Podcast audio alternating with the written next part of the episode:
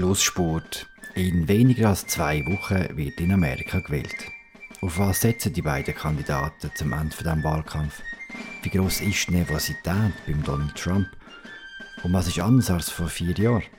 Und damit herzlich willkommen zur Entscheidung 2020 im Podcast von der Media zu den Wahlen in den USA.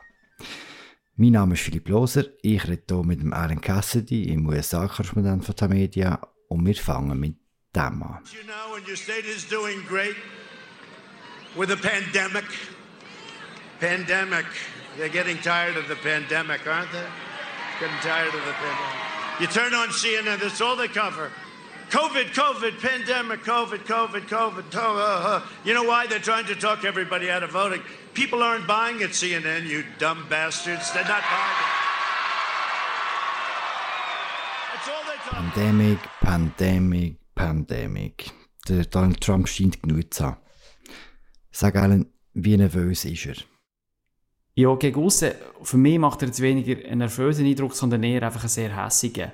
Er hat in seiner ganzen Rhetorik nochmal aufgetragen, er, er bezeichnet seinen Gegner Joe Biden inzwischen wirklich stündlich als kriminell, bezeichnet Journalisten als kriminell, er schlägt um sich. Und ja, wahrscheinlich ist es leider nur der Vorgeschmack auf das, was jetzt noch kommt. Hm, Du bist ja kürzlich in Florida gewesen, bei der ersten Rallye nach seiner Corona-Erkrankung. Sind dort die Leute, also, tut sich das auch auf die Leute übertragen? Sind die auch so drauf jetzt momentan? Ja, es geht. Also, an, die Rallyes sind ja immer so ein bisschen eine Sache für sich, oder? Das ist ja äh, zum Teil fast ein bisschen festivalmäßig. Ähm, was man am Fernsehen dort sieht, so die Ausschnitte, wo die Leute buhen, zum Beispiel wenn es um die Medien geht und so, die gibt es immer und so. Das sind auch nicht so tolle Momente, gerade wenn man als Journalist mit drin sitzt. Aber insgesamt, es ist gerade eine Stunde lang und so, und die, die Leute sind eigentlich dort sehr sicher, dass der Trump gönnt. Sie sind ziemlich froh, fröhlich, feiern sich selber, feiern vor allem den Trump. Und wenn man den Trump an diesen Rallyes erlebt, dann merkt man halt, dass das für ihn halt so eine, wirklich eine Art Jungbrunnen ist. Er wird dann halt einfach wirklich 90 Minuten lang abgefeiert wie ein Halbgott. Und das ist ja etwas, was er in Washington nicht kennt. Ja, was es ihm politisch bringt, die Rallyes, ist eine andere Frage. Er mobilisiert damit sicher seine Basis. Und das ist eben auch das Ziel von dem. Ob es ihm auch neue Wähler bringt, ja, zweifelhaft. Er fängt sogar an tanzen, haben wir gesehen. Also Ja, zu YMCA. Ja. Genau, tanzen Ich in bin schon traumatisiert, ich habe es jetzt zweimal gesehen. Ich bin jetzt traumatisiert. Ja. Was ihn, glaube jetzt sehr fest stört, das haben wir der- in dem ersten Clip gehört, ist, dass es ihm zu viel um äh, Pandemie geht, zu häufig um Corona. Er ist auch, scheint auch besonders hässig zu sein auf äh, Anthony Fauci, oder? Ja, der Fauci ist ja der führende Immunolog ähm, von der Regierung, so der, der wichtigste Berater eigentlich wissenschaftliche. Und ja, der macht ja schon länger, der arme Fauci muss ja schon länger so ein bisschen auf einem dünnen Grat wandeln. Oder er muss einerseits im Trump seine ständige Desinformation über die Pandemie kontern, oder? Das er auch macht, er auch im Fernsehauftritt, Interviews und so. Aber er dürfte Trump ja nicht direkt angreifen. Es ist immer so ein bisschen eine Balanceacht. Ich glaube, insgesamt macht er das ja nicht schlecht. Das sehen wir daran, dass viele Amerikaner äh, in den Umfragen mehr vertrauen als dem Trump, wenn es jetzt um Informationen geht über die Pandemie. Aber ja, der Trump sieht in diesem Fauci halt eine Bedrohung. Ich glaube, dann wird die Figur Fauci oder wird ein zum Symbol. Es geht um Trump halt darum, dass Corona als Thema, als Problem nicht weggeht. Er sieht den Fauci dann jeden Tag am Fernsehen über das reden und das ist nicht gut für ihn. Hm. Und er hat bessere Ratings, das stört ihn wahrscheinlich Das am ist meisten. eigentlich ein Riesenproblem. Ja. Was ich jetzt interessant finde, oder jetzt sind wir kurz, kurz vor Schluss und wir sehen bei den beiden Kampagnen, was so die grossen Schlussbotschaften sind. Und beim Trump ist es so, also e- eine der schrägen Botschaften, die man gehört, ist, dass er sagt, passet auf, wenn der Biden gewählt wird, dann los er am Schluss auf die Wissenschaft. Ganz schlimm mit der Ruhe. Ein, ein ziemliches Eigengoal, oder was will er mit dem sagen? Ja, also aus Sicht von seinen äh, Wählern will ich damit sagen, der Biden der steht für Regulierungen, quasi viel, vielen Vorschriften, so eine Art Halblockdown, wie man es jetzt in Amerika seit sieben Monaten hat, oder? Ähm, zumindest in vielen Orten. Und der Trump selber versucht, einen Kontrast zu zeichnen. Also der Biden macht das so, der los auf all die Wissenschaftler, die euch sagen, Corona ist ganz schlimm. Dabei, äh, wir wissen alle, also das ist Trump seine Deutung, oder? Es ist eigentlich nicht so schlimm, lasst euch nicht euer Leben dominieren davon. die Wirtschaft muss wieder aufgehen, alle Schulen müssen wieder äh, stattfinden, physisch und so. Er ist halt, äh, das ist seine Art, den Kontrast zu zeichnen. Wie gut jetzt das, ähm, wie gut das überbringt, ist, glaube ich, ein bisschen fraglich, oder? Aber ja, dass er das versucht, ist auch nicht so überraschend. Hm. Der beiden ja sofort aus seinen Aussagen äh, einen Werbespot für sich selber gemacht. Das ist ja noch speziell, oder? Ja, hätte ich wahrscheinlich an seiner Stelle auch gemacht. Aber klar, es, also was ja ein bisschen deprimierend ist an dem, oder, ist, dass jetzt auch nach allem anderen auch die Wissenschaft ja jetzt auch, also zumindest als Kampfbegriff auch Teil jetzt worden ist von dieser politischen Polarisierung, oder? Also wenn man, dort mhm. in meiner Nachbarschaft hat es ein paar Nachbarn, die haben auf dem Auto hinten einen Sticker drauf, äh, I believe in science, oder I'm a scientist, oder sonst irgendwelche mhm. Bekenntnis für Wissenschaft. Und ich meine, das, und mit dem, das ist ja, gerade, das ist ja eine Art äh, Kurzversion davon, von ich bin demokratisch, ich will demokratisch, ich will den beiden das ist ja irgendwie auch schon ein bisschen deprimierend, oder? Also, dass das eine Art zum mm, Kampfbegriff wird. Hm, das ist das Erbe von der Trump-Ära, dass man wieder zwischen Meinung und Fakt wird müssen unterscheiden in Zukunft. Das wird wahrscheinlich ein recht langer, recht langer Weg sein, bis man wieder dort ist, wo, wo man war, bevor der Präsident Es hat ja schon vor dem Trump angefangen, oder? Die Debatten über Kreationismus und, und, und äh, Klimawandel, oder? Wo ja bei den Republikanern, bei den Konservativen schon lange, schon vor dem Trump äh, eine extreme Wissenschaftsskepsis um ist. Aber ja, der Trump ist jetzt quasi am Spruchrohr am grössten, oder, was es gibt auf der Welt und ventiliert das Zeug einfach jeden Tag raus. Klammer auf, auch seine Verschwörungstheorie, der QAnon, die er die ganze Zeit umarmt, oder, da die irren äh, Leute, die sagen, ähm, eben, Demokraten, das ist alles ein Kinderschänderring, wo irgendwie das Blut trinkt von Kindern und alles Zeug, oder? Wenn der Präsident der Vereinigten Staaten sich von so Zeug nicht distanziert, sondern sogar erhofft, dass er noch ein paar Wähler bringt, dann, dann haben wir halt das Problem. Mhm. Hey, in zwei Wochen, weniger als zwei Wochen, wird jetzt tatsächlich gewählt. Sag schnell, aktueller Wasserstand. Es ist immer noch so, Biden ist in den in der Swing States vorne. Wir haben es letztes Mal schon angedeutet. Vielleicht muss man es jetzt nochmal wiederholen. Was ist der Unterschied zu vor vier Jahren, wo es so ähnlich ausgesehen hat bei der Hillary Clinton? Ja, also die Parallele ist ja, dass der Biden in der Umfrage ähnlich weit vorne liegt wie Clinton vom, zum genau gleichen Zeitpunkt vor vier Jahren. Und das ist das, was glaube allen Angst macht, äh, wo jetzt hoffen, dass der Trump abgewählt wird. Sie sagen dann, ja gut, aber letztes Mal hat es auch so ausgesehen was ist diesmal anders? Ich glaube, es ist, gibt schon ein paar Sachen, die anders sind. Es sind eigentlich ja, vielleicht drei Sachen. Oder? Also 2016, vor vier Jahren, hat man viele unentschiedene Wähler gehabt, die nicht gewusst haben, für wen sie werden wählen und in den letzten Minuten das hat man dann gesehen, in den Nachwahlbefragungen sind die überwiegend für Trump wählen. Und diesmal gibt es von diesen Leuten viel weniger. Die allermeisten Amerikaner haben ihre Meinung gemacht. Sie sind entweder für Trump oder gegen ihn. Ähm, und, und das ist eigentlich schon länger so. Das ist das eine. Das andere ist, dass der Biden zwar keine Begeisterung auslöst. Wir haben ja auch schon oft gewitzelt über das, wie er am auftritt. Aber Fakt ist, er ist viel weniger verhasst als Hillary Clinton. Oder man kann über Gründe jetzt so lange reden. Hillary als jahrelanges Feindbild von der Konservativen, Sexismus, was sicher auch eine Rolle spielt, auch ihre vielen eigenen Fehler. Aber sie ist einfach so, sie ist viel unbeliebter gewesen, als der Biden sie war. Und ja, ich glaube, die zwei Sachen, äh, die sprechen eher für beiden. Und der dritte Unterschied, da ist meine Meinung noch völlig offen. Das ist halt der Umstand, dass die Wahl jetzt in der Pandemie stattfindet, oder? Man weiß nicht wirklich, wer geht, geht wählen, wie, wenn. Ähm, und es ist eine Unsicherheit da und die wird von Trump auch geschürt. Äh, also Klammer auf, oder? Zum Beispiel ist es ja so, dass die Trump-Kampagne eigentlich die einzige sind, die wirklich von Tür zu Tür gehen, um den Leuten zu äh, sagen, gehen wählen, wer von euch ein Gouverneur, Demokraten mhm. machen das wegen der Pandemie schon länger nicht mehr, da weiss wer nicht wirklich, oder? Wie wirkt sich das aus? Ja, das sind so, glaube die Sachen. Okay, am 3. November ist Wahlnacht, aber technisch gesehen, jetzt in vielen Staaten da hat die Wahl eigentlich schon angefangen, oder? Kannst du jetzt technisch ein durchführen, wie das jetzt genau abläuft in den verschiedenen, also nicht in allen Staaten, aber vielleicht auch ein bisschen allgemein? Also die Wahl hat wirklich schon lange angefangen. Es haben schon jetzt zu diesem Zeitpunkt so viele Amerikaner gewählt wie noch nie in einer Wahl.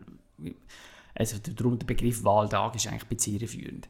Und es ist halt so, dass viele Staaten haben wegen der Pandemie umgestellt, also die Mehrheit haben es relativ einfach gemacht, brieflich zu wählen. Das ist vor in vielen Staaten eher schwierig gewesen. Man muss eine Ausrede oder einen Grund haben, warum man jetzt nicht persönlich stimmen und so. Das ist jetzt in vielen Staaten abgeschafft worden und viele Leute machen von dem Gebrauch. Sie tun entweder ihre äh, brieflichen Wahlunterlagen einschicken per Post, aber weil das auch eine Kontroverse war, weil die Post äh, nicht mehr so gut ist, wie sie auch schon war, gehen sie es auch persönlich einwerfen, zum Teil in sogenannte Dropboxes. Das ist das eine. Und das andere, vielleicht gewisse Zuhörer auch schon die Bilder gesehen, oder? Es gibt jetzt schon Early Voting, heißt das. Also die Leute können schon jetzt an vielen Orten persönlich ihre Stimme abgeben im Wahllokal und stehen dort auch zum Teil furchtbar lang an, um das zu machen. Mhm. Warum, warum steht man eigentlich so lange an, um seine Stimme ja, also ein Teil, Warum ist das so wahnsinnig kompliziert? Ja, es ist also ein Teil ist, glaube ich, einfach nicht sehr gute Organisation. Ein Teil ist auch, das wäre dann jetzt das Thema für einen eigenen Podcast, oder? Es fällt ein bisschen auf, dass die meisten Schlangen sind tendenziell in Gegenden, wo viele Schwarze wählen, voll, viele Minderheiten, in den städtischen Gebieten. Dort hat man ja auch in den letzten Jahren auch viele Wahllokale abgebaut. Und dort kommt es einfach tendenziell eher zu längeren Warteschlangen. Das ist ein bisschen so, das kann man unter dem Kapitel Wählerunterdrückung zusammenfassen. Ich glaube aber diesmal gibt es wirklich auch noch, die Pandemie spielt eine Rolle, das ist jetzt einfach komplizierter, weil alles wird dann desinfiziert und die Leute müssen Abstand haben, darum sind die Schlangen auch grösser und so. Ich glaube, diesmal hat vieles einfach damit zu tun mit der technischen, logistischen Durchführung von diesen, von diesen Wahlen. Aber ja, es ist ja schon ein bisschen, also mhm. in Georgia zum Beispiel, mit dem einen Staat, sind die Leute letzte Woche 10 Stunden angestanden, um ihre Stimme abzugeben. Und ich meine, für eine Demokratie Wahnsinn. ist das bisschen schwierig, oder? Also, dass man den Leuten so schwierig macht, um zu wählen, sollte ja eigentlich nicht sein, könnte man meinen. Ja, jetzt hast du gesagt, viele Staaten kann man jetzt einfach brieflich stimmen. Es hat jetzt schon angefangen. Wenn werden denn die ersten belastbaren Resultate zu erwarten sein? Ja, das ist halt wirklich die grosse Frage. Also, es gibt schon eine Möglichkeit, alle sagen jetzt, das wird sicher nicht in der Wahlnacht passieren. So ist es schon nicht. Es gibt die Möglichkeit, dass jetzt, wenn jetzt zum Beispiel der Biden wird, oder der Trump ganz deutlich gewinnen, dann hat man wahrscheinlich aus mhm. Florida, mhm. vielleicht auch aus ein paar anderen Staaten an der Ostküste schon relativ früh einigermaßen belastbare Resultate. Aber wenn man nicht davon ausgeht, dass es ein ganz klares Resultat gibt, sondern dass es in irgendeiner Form, wie es eigentlich immer ist, in den letzten Jahren knapp ist, dann wird es wahrscheinlich ein paar Tage gehen, bis man wirklich zweifelsfreie Resultate hat. Oder vielleicht sogar noch länger. Oder? Mhm. Und das hat damit zu tun, etwas, wo als Schweizer für uns äh, ein bisschen, also für mich ist das ein bisschen, ich verstand das ehrlich gesagt nicht, warum sie das nicht geschafft haben. In vielen Bundesstaaten dürfen sie die Stimmzettel erst anlängen am Wahltag selber, zum Teil sogar erst, wenn die Wahlohnen geschlossen sind. Also die, die, die, Entschuldigung, die, die brieflich okay. abgeschickt worden sind.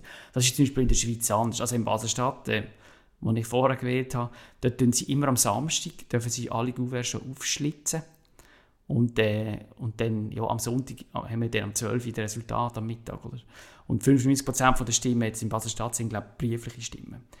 Und mhm. da ist es einfach so, dass das haben sie nicht geschafft. Auch aus politischen Gründen haben sie sich zum Teil nicht können einigen, Gesetze noch zu ändern, das Wahlgesetz.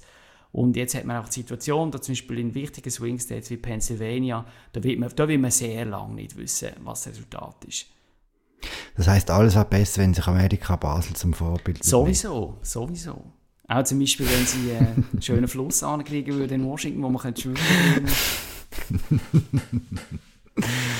Komm, wir bleiben kurz bei der Wahl. Noch etwas, ein Thema, das völlig untergeht, ist, dass in vielen Staaten während der äh, Wahlnacht, während dem Wahltag auch der Senat neu bestimmt wird. Ein Drittel wird, glaube ich, neu bestellt, oder? Wenn ich genau, es im Kopf habe. Und das ist auch für, für einen weiteren Verlauf von, von der amerikanischen Politik echt ziemlich entscheidend, weil es ist durchaus möglich, dass der Senat, der jetzt republikanisch dominiert wird, kippt, oder? Ja, vor einem Jahr hat das eigentlich noch niemand wirklich für wahrscheinlich gehalten, aber inzwischen sieht es ein bisschen aus. Der Grund ist einfach, wenn man der Umfrage glaubt und der Trump ist wirklich so schlecht da, dann zieht er mit dem halt die republikanischen Senatoren in einigen Bundesstaaten, nicht in allen, aber in, in den etwa zehn Bundesstaaten, wo es um Kämpfe diese Nazirennen gibt, zieht er eigentlich mit sich unter Wasser ein bisschen. Das ist ein bisschen die Dynamik, die da am Laufen ist. Und ja, es ist, wie du gesagt hast, es ist eigentlich wahnsinnig wichtig, was, in dem Senat, was mit dem Senat passiert. Also, man muss vielleicht zuerst sagen, der Repräsentant das wird sowieso demokratisch bleiben. Das, das kann man jetzt schon sagen. Aber der Senat ist eigentlich in vieler Hinsicht die wichtigere Kammer auch, kann ja Richter nennen, Minister bestätigen, all das Zeug. Und es ist wirklich so, also wenn jetzt der Biden gewählt würde, dann ist es, hängt es massiv davon ab, ob er seine Wahlversprechen, seine quasi legislative Agenda, quasi, ob er das kann umsetzen hängt dann maßgeblich davon ab, ob Demokraten auch im Senat eine Mehrheit haben. Sonst nützt das mhm. eigentlich alles nicht, oder? Mhm. Oder vieles nicht. Es gibt schon viele Sachen, die der Präsident kann machen kann. Und der Kongress hat ja auch der Trump gemacht. Aber ähm, er bräuchte mhm. ja eigentlich, um jetzt wirklich etwas zu machen, den Senat. Und ja, es geht immer ein bisschen unter im Moment. Ist auch klar irgendwie, oder? Aber es ist sehr wichtig. Yeah. Vier Sitze brauchen sie, glaube ich, oder? Demokraten. Ja, Genau, also im Moment haben die Republikaner 53 zu 47 Stimmen Mehrheit. Der Vizepräsident kann ja immer ähm, jeweils den Stichentscheid geben, wenn, wenn es ein Pad gibt. Und die Demokraten werden sicher mhm. einen Sitz verlieren in einem, im tief konservativen Alabama. Dort haben sie letztes Mal ein bisschen glücklich einen in der Nachwahl bekommen. Und darum, wenn man es zusammenrechnet, dann brauchen sie eigentlich vier Sitze, wenn der Biden Präsident wird zusätzliche. Und falls der Trump Präsident würde und sie gleich den Senat würde erobern, Demokraten, was nicht ein sehr wahrscheinliches Szenario ist, dann müssen sie eigentlich fünf zusätzliche Sitze haben. Okay. Aber da sind wir jetzt schon im Gestrüpp von der äh, zum Teil mm. auch nicht sehr wahrscheinlichen Szenario. Gut, es gibt ein paar sehr interessante Rennen, glaube ich. Oder in North Carolina, der eine Republikaner jetzt Corona und kann auf einen Campaign Trail und sein Gegner, dem ist rausgekommen, dass er äh, ausreichliche Affären hat. Also am Schluss kommt es auf, auf so auf so Geschichten drauf an, wer am Schluss im Senat. Ja, zum Teil ist es auch sehr lokal, aber das ist schon also ist ein wichtiger Punkt. Oder? Früher war es lokaler als heute. Früher war es so, gewesen, es war mm. sehr ausgeprägt, gewesen, dass die Amerikaner ähm, so ein sogenanntes Ticket-Splitting gemacht haben. Sie haben zum Teil gesagt, okay, ich wähle einen Demokrat zum Präsident, aber einen Republikaner als Senator, damit es auch ein kleines Gegengleich mm. gibt. Und das sieht man heute fast nicht mehr, das ist verschwunden. Und darum ist es eben so wichtig, was die nationale Politik, äh, wie es dort steht. Oder? Und wenn der Trump unbeliebt ist, dann, dann zieht das eben auch aus diesem Grund die Republikaner in den Bundesstaaten mit ab. Hm. Alan, du bist jetzt seit, seit etwa zweieinhalb Jahren in Amerika. Jetzt ist fast drei. Tatsächlich, fast drei schon. Jetzt ist dann tatsächlich der grosse Wahltag quasi der Höhepunkt von, der, von, der, von, von, jetzt, von, von dieser Zeit wahrscheinlich mit dem Höhepunkt. Was machst du während der Wahlnacht? Ja, es ist wirklich noch ein bisschen unklar. Ähm, also, wenn der Trump selber im Weißen Haus ist in der Wahlnacht, wenn also ein bisschen hier das Zentrum ist, dann würde ich wahrscheinlich am Morgen in Pennsylvania unterwegs sein. Das ist eben Swing State, nicht so weit weg von hier, und zu oben die Wahlnacht in Washington sein. Wenn es Trump doch nach Florida geht, was offenbar eine Möglichkeit ist, dann würde ich vielleicht auch Florida. Das ist alles noch ein bisschen unklar. Man muss ja auch sagen, es ist eine andere Wahl als sonst, oder? Es ist, es ist äh, es gibt nicht eine grosse, normalerweise oder hat man in der Wahlnacht hat beide Kampagnen irgendwelche Fester vorbereitet, ähm, wo sie dann ihre Reden halten. Mhm. Das gibt es ja alles nicht physisch. Ähm, es, es, ist sehr äh, eingeschränkt oder es ist ja vieles virtuell auch in der Wahlnacht. Mhm. Was sicher ist, wir werden uns im Wahltag irgendwann mal hören. Sondersendung Entscheidung 2020, weil ich glaube nicht, dass wir über alles geschwätzt haben, oder? Immer noch nicht, immer noch nicht. Immer noch nicht. Alle Messi vielmal. Das ist gesehen wie die Folge von Entscheidung 2020 im Podcast von der Medien zu den Wahlen in den USA, wo jetzt tatsächlich bald stattfinden. Äh, ja, wir freuen uns, wenn ihr uns abonniert, ratet, äh, uns Kommentare schickt, Fragen und so weiter. Macht's gut. Bis bald. Ciao zusammen.